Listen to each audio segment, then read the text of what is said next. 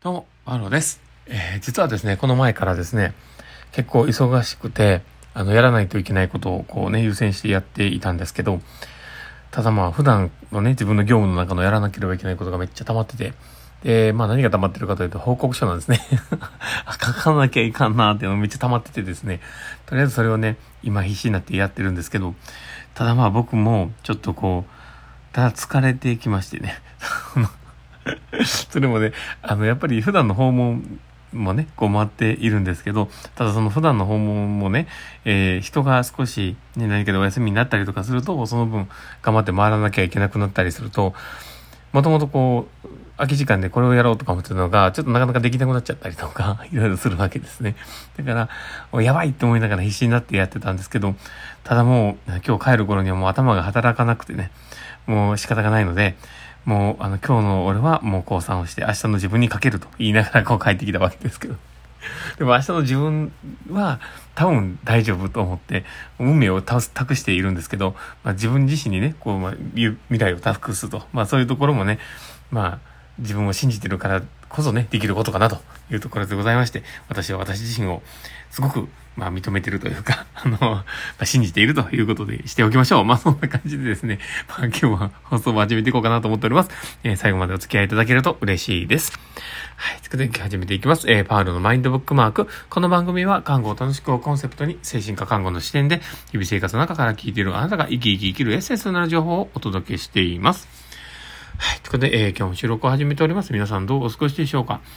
えー今日はですね、まあ、どんな話をしようかなと思っているんですけど、まあ自分を知ることの次はこれをするっていう、まあそこのことをちょっと話をしようかなと思っております。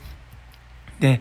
あのまあ、自分を知るっていうことの次、まあ、それをね、話をする前に、あ、そうだ、忘れた。あの、えー研修会のね、お知らせをしようと思っております。で、えー私の授業所のやるオンライン研修会でですね、精神疾患別ケアシリーズというのがやっております。えー PTX の方にですね、サイトがありますで、えーリンクの方貼っておきますので、もしよければ確認してみてください。えー今回はですね、統合失調症のケースでですね、えーまあ、前回も同じなんですけど、あの、小瀬古の信之さんが、えーその話をしてくれるんですけど、まあ、それプラス、えー私がですね、今回は、あの、一緒に話をするという感じになっててですね、え今回の議題というかね、話の話題は、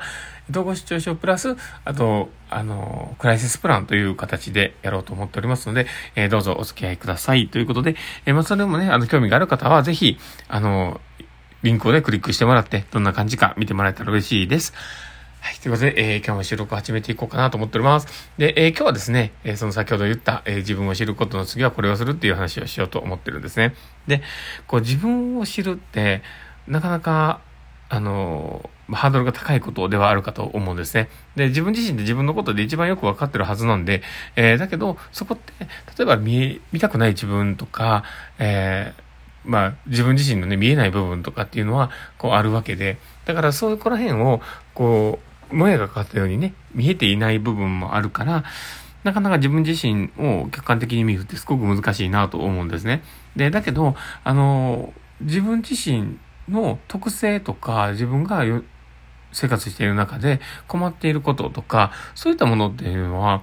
やっぱり生活に影響が出てるから見えやすいというか、まあ、ところもありますよね。で、だから今日ね、実はその訪問で行ってた子がですね、えー人が、あのー結構前からの、えーうちのね、事業者を使っておられる方なんですけど、僕も、えーここ1年ぐらいのね、お付き合いだなとは思っているんですけど、まあ、その方が、あの摂食障害と診断をされてて、で、最終的に、えー最近、こう、あの、双極性障害という形の診断を受けたんですね。で、ああ、なる、なるほどなと、まあその波が結構あったから、ああ、なるほどと思ってはいたんですけど、自分自身も、その、そういうふうに診断を受けたことでね、その子自身もこう、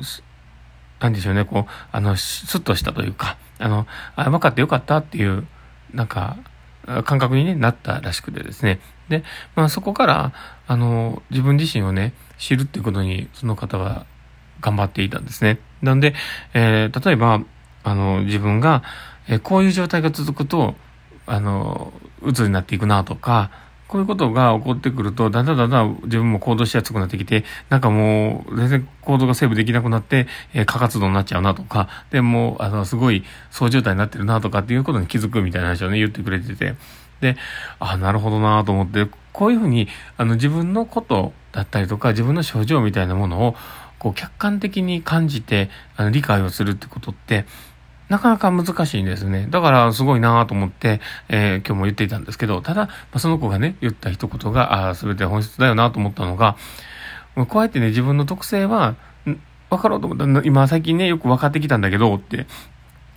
だけど、これの対処が分かんないんだって。その自分がこう今までやってきたけど、ただ、なんか、その時その時で行き当たりばったりで今なんとかなってここまでいるけど、だけど、今考えたら何をしたらいいのかが分かんなくてって。で、今若干しんどくて、混合期みたいになっちゃってるから、どうしたらいいんだろうとかって思ってるんだけど、何をしていいか分かんないんだみたいな話を言ってて。あなるほどなと思って。で、人って自分のことは知れるけど、だけどその自分がそういうふうに変化が起こった時の行動みたいなものっていうのは、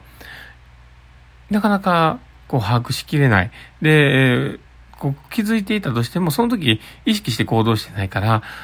思い返した時に覚えてないんですよね。だから、そういうことが起こってくる。だから、今は、あの、一つずつ今日経験をね、しながら、それをこう、言葉にしたりとかね、こうしながら明確にしていく、そのプロセスがいるよねっていう話をしていたんですね。だから、その、今回はね、その症状のことも言ってましたけど、自分自身の特性とかってそうなんですよね。例えば、自分の、僕の中で言ったら、えー、すごく、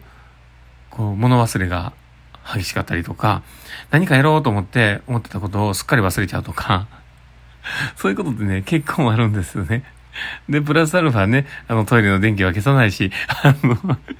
で、あの、一回物を置いたところに置きっぱなしなの忘れちゃうし、まあ、そういうね、ちょっと自分自身の不甲斐なさみたいなものもあるわけなんですよね。だけど、あの、それって自分自身ってこういう特性があるよねって自分で気づくことはできるんだけど、なかなかそれに伴った対処行動みたいなものって、そのを自分の特性を知らなければ、なかなかそこと結びつけることができないので、うまく自分自身をコントロールするってことが難しいんですよね。だから、あの、一番最初の段階として、やっぱ自分を知るっていうところまで行くのはすごく大事なことで、今回の、その、こう、みたいにね、えー、あ、自分自身の特性ってこうなんだって。だから、あの、それはわかるけど、この時どうしたらいいのかわかんないんだ、みたいな感じにね、なると思うんですよ。だから、まずはそこを、を、えー、まあ、知る、自分自身を知るっていうことが、まずは大事で、で、それが、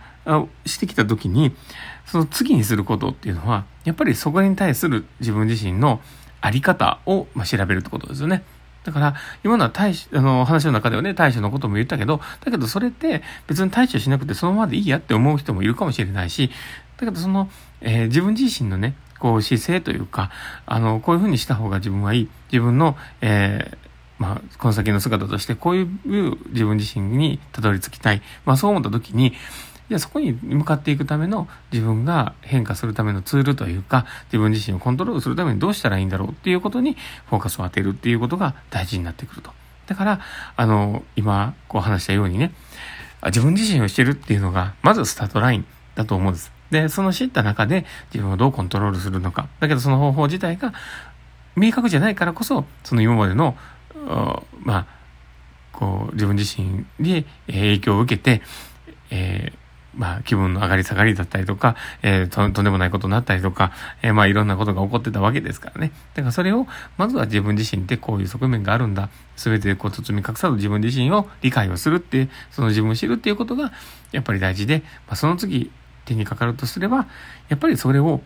活用して、その情報を活用してね、自分自身はどうしたらいいんだろうどういうふうにしたら、え、乗り越えられるんだろうみたいなものを考えていくのが大事かなと思っています。で、これをね、考えるっていうのは自分自身にも当てはまるけど、これから自分が出会う人にも、こう同じようなね、視点で見ていく。で、えー、そこがあるのとないのとでは、やっぱり本人が困る時がやってきた時に声をかけることができるかできないかっていう大きな差になると思いますし、